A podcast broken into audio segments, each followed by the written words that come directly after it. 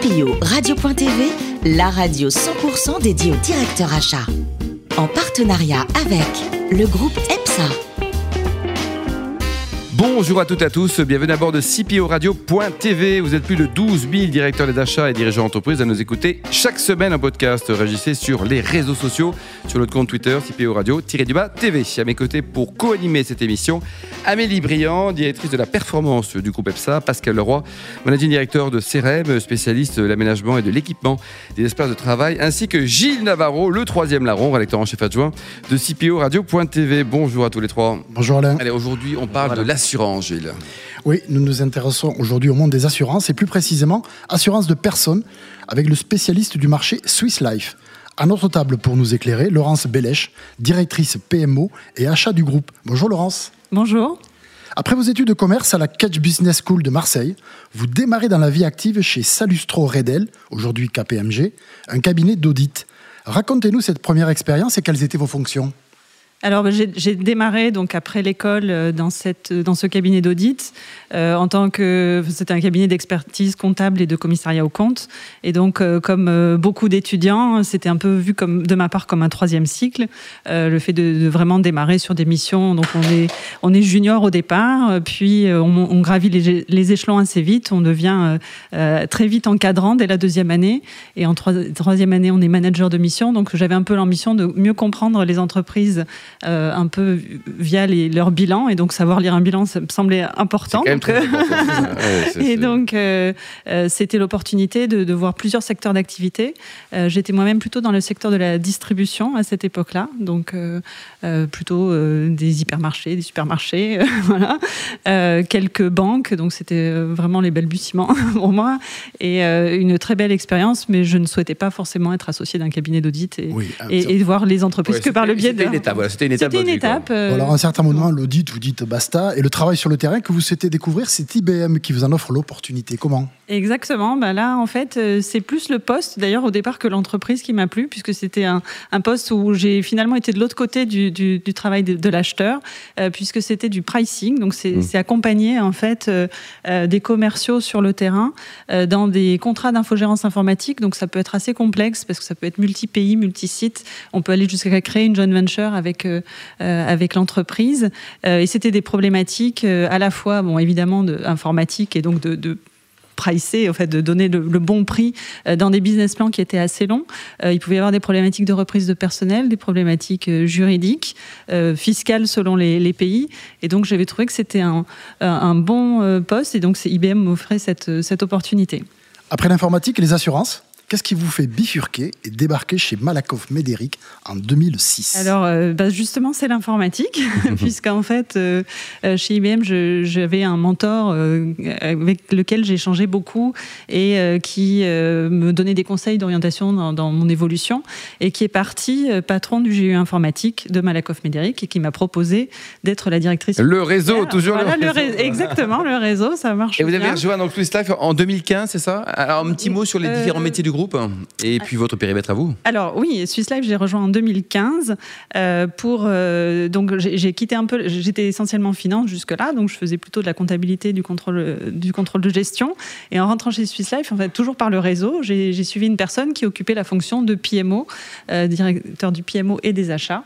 Et donc je l'ai remplacé à ce poste, qui était à la fois une opportunité de changer un petit peu de fonction et de rejoindre les achats que j'avais un peu côtoyés déjà chez Malakoff. Et le groupe Swiss Life, vous avez plein de métiers. Hein alors oui, en fait, c'est à la fois euh, un groupe de gestion de patrimoine euh, et puis d'assurance à la personne, comme vous le disiez au démarrage, puisque on assure, euh, on a de l'assurance santé, prévoyance, dommages, même emprunteur. Oui. Amélie, vous êtes cliente ou pas chez Swiss Life? Il faut y penser. Il faut, y penser. Attention, hein, il y a Laurence qui va pas être contente. Alors. vous êtes à la tête d'une équipe de quatre acheteurs, je crois. Pouvez-vous nous exposer les ambitions que vous avez pour le service? Est-ce qu'on parle d'économie, d'élargissement de scope? Alors, la première ambition, quand je, suis arrivée, c'était déjà euh, de, euh, de faire gagner en maturité en fait l'entreprise au niveau des achats, mm. euh, puisqu'en fait, il n'y avait pas forcément jusqu'ici un service achat avec des périmètres bien dédiés, etc. Donc, il fallait déjà commencer par stabiliser l'équipe. Donc, comme vous le dites, il y a maintenant quatre, quatre acheteuses avec moi d'ailleurs, qui pas de garçons. c'est plutôt attention à la parité là-haut. je suis plutôt pour la mixité, mais là, bon, bon il se fait le fait est qu'aujourd'hui, ce sont des, filles très compétentes. Et, euh, on les salue. que je salue d'ailleurs. Euh, et effectivement, donc, euh, la première étape, c'était de, stabiliser une équipe. Parce que pour moi, c'est important de, gérer des achats dans la continuité et d'être vraiment en partenariat avec les différents métiers. donc, ça, c'était déjà un des enjeux. Et puis ensuite, effectivement, leur confier des, missions, bah, à la fois de, de diffuser les, les, bonnes pratiques achats, donc de mettre en place des périmètres dédiés, d'être de plus en plus d'accompagner les, métiers. Évidemment, il y a des objectifs d'économie. Euh, donc, euh, quand on respecte bien le processus et qu'on est en amont euh, du sujet, dès l'expression de besoin, on peut comprendre les enjeux et donc vraiment accompagner les métiers. Donc, ça, c'est vraiment une de, leurs missions importantes. Et donc, petit à petit, de gagner du terrain mmh. sur des périmètres où on n'était pas forcément. Donc, évidemment, l'informatique, on y était un peu historiquement parce que dans l'assurance, on achète beaucoup d'informatique. Mais petit à petit, on a gagné aussi du, du terrain sur d'autres domaines, d'autres métiers. Donc on fait beaucoup, on accompagne euh, beaucoup de, directions euh, dans leurs actes d'achat et même on, fait appel à nous de plus en plus spontanément. Donc euh, comme vous le disiez, ça, fonctionne. voilà. le groupe Swiss Life est attentif à la RSE, j'imagine. comment déclinez-vous cette politique dans vos achats? Alors, euh, c'est vrai que la RSE, on y est de plus en plus attentif. C'est quelque chose euh, où on a euh, même créé une communauté RSE avec des ambassadeurs. Et mon chef, d'ailleurs, qui est le directeur financier de, de Swiss Life, est le, sponsor de, de, ce sujet. Donc, ça se décline aux achats évidemment, mais dans d'autres pans de l'entreprise, au niveau des collaborateurs, euh, bien sûr au niveau des investissements responsables, et puis donc dans les achats, euh, on a mis une charte euh, éthique en place. On, essaye de mettre ça dans nos critères de sélection des fournisseurs, même si c'est pas forcément, on y va petit à petit le, critère discriminant, mais ça fait partie des choses qu'on regarde. donc on, essaie de, décliner ça petit à petit. Mais c'est vrai que dans le secteur de l'assurance, finalement, le gros sujet pour nous, c'est plutôt accompagner nos clients dans euh, des profils d'investissement enfin, responsables. Euh, voilà. Donc, mais ça se décline aussi aux achats. Avec la digitalisation, évidemment.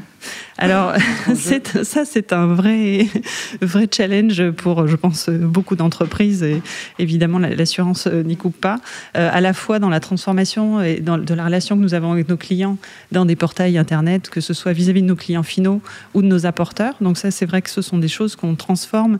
Et donc, évidemment, les achats accompagnent ça à la fois euh, dans les compétences qu'on va chercher euh, à l'extérieur et qu'on doit trouver, mais également euh, euh, dans des solutions logicielles. Euh, donc on met en place ce qu'on appelle le digital workplace. Donc là, mmh. beaucoup de personnes y vont. Donc c'est des suites logicielles qui permettent du collaboratif entre les, collaborateurs ou de la téléphonie peut-être plus, plus fluide ou le fait de se contacter d'une manière plus efficiente. Donc là aussi, on a accompagné ce type d'achat. Euh, et puis, il y a toute la partie, notamment dans l'assurance, comme notre, notre activité repose beaucoup sur de la donnée, toute la data science, euh, euh, l'intelligence artificielle, la robotisation, vous en parliez juste avant, sont forcément des sujets qu'on accompagne également. Et on y va enfin, au rythme aussi des, solutions, de l'avancement. Oui, puis il y a une petite équipe, hein, donc voilà, vous faites déjà beaucoup de choses. Quoi, on fait déjà beaucoup de choses. Pascal Exactement. Oui, j'ai envie de vous demander quelles sont les spécificités de la fonction achat dans un groupe d'assurance comme Swiss Life? Par exemple, je sais que euh, Swiss Life n'a pas tout à fait les mêmes activités en France ou en Allemagne avec euh, des, zones de force en France.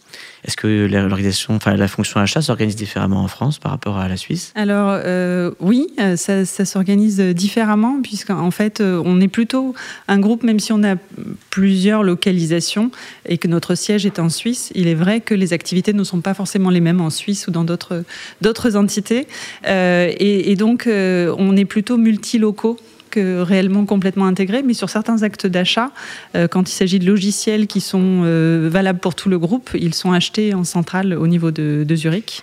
Donc euh, il y a cette façon de, gérer les achats, et sinon, on, est plutôt indépendant en fait dans, nos achats.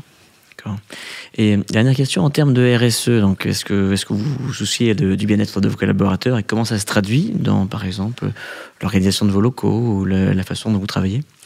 Alors, c'est une bonne, bonne question. Euh, dans l'organisation des locaux, en fait, on a emménagé à, Levallois-Perret, je crois que c'était en 2012, je n'étais pas, encore dans le groupe Swiss Life, mais l'idée c'était euh, d'avoir plutôt des open space, des espaces de coworking. Euh, donc ça, c'était un premier pas euh, vers euh, euh, du, du, collaboratif un peu différent. Donc ça, c'était la première chose. ensuite, euh, c'est vrai que ce sont des sujets sur lesquels l'ADRH réfléchit. Euh, il y a encore beaucoup de choses à mettre en place. Quand on voit, je pense que vous êtes spécialiste du sujet, donc euh, il, y a, il, y a, énormément de, de, de choses à, à, créer, notamment dans des plateformes collaboratives pour euh, euh, du covoiturage. Pour, on a mis en place chez nous une conciergerie, ah oui. donc avec un système de casier qui permet. Ah, sympa ça. depuis longtemps Depuis combien de temps Non, depuis un an. Donc c'est assez récent. Donc on réfléchit petit à petit à, à des sujets pour améliorer effectivement la, la vie des collaborateurs. Laurence, le profil du directeur des achats demain, il sera comment? Il sera sympa et compétent comme vous? Qu'est-ce qu'il aura? Il sera business orienté Comment euh, Oui, bah pour moi, en fait, il y a une vraie notion qui est euh, le sens de l'écoute euh, et certainement l'empathie, parce que pour moi, il y a, il y a une vraie, il y a un vrai besoin de compréhension mmh. des métiers, de, de leurs problématiques, de leurs enjeux, pour pouvoir vraiment bien les, les accompagner. Donc, je pense que c'est, on n'est plus trop le profil d'un cost killer, mais plutôt de quelqu'un qui accompagne dans, dans le, le, le processus achat. Euh, et puis, euh, oui, donc un grand sens de l'écoute. De l'écoute d'abord. Le plus beau métier du monde, c'est quoi? C'est patron des achats ou archéologue? Alors, c'est vrai que euh, quand j'étais plus jeune, euh, comme je vivais en Provence, euh, j'étais très. D'où le petit accent quand même. Hein. D'où le... oui, qui est charmant. Qui revient de, de temps en temps. Qui est très radiophonique. oui. Euh, en fait, je, je, je, côtoyais évidemment des vestiges romains, faisant la Romaine, le, le, pont du Gard. Enfin, j'étais vraiment à côté de, de tout ça. Et, vous étiez passionné, quoi. Et, et, et j'aimais bien, je m'intéressais en tout cas à l'archéologie et je m'étais posé la question à un moment donné d'en faire mon métier. là, je réponds plutôt à ce rêve euh, par euh, des, les voyages que j'ai pu faire, euh, ouais, que ce ça. soit en Égypte, en Grèce, en Turquie. mais c'était pas forcément une vocation profonde parce que j'aimais beaucoup à l'époque les mathématiques, d'où mon parcours plutôt en Bien finance. Euh, donc après, la, la raison l'a emporté. Et c'est fini l'archéologie. En tout cas, c'est jamais trop tard. Côté cuisine, Laurence, il paraît que vous êtes la championne olympique du tian provençal. Exactement. Alors, comment vous le préparez votre tian provençal Alors... Vous un tian, prenez un provençal, comment ça marche Non, je ne sais pas si vous avez déjà goûté, mais c'est ah, super. On va à la fin, tiens, vous écoutant. Il faut vraiment le secret, c'est de faire revenir des oignons et de les confire un petit peu pour les mettre au fond du plat. C'est le secret. C'est le secret, mais bon, je pense que après il y a le coup de main. Donc.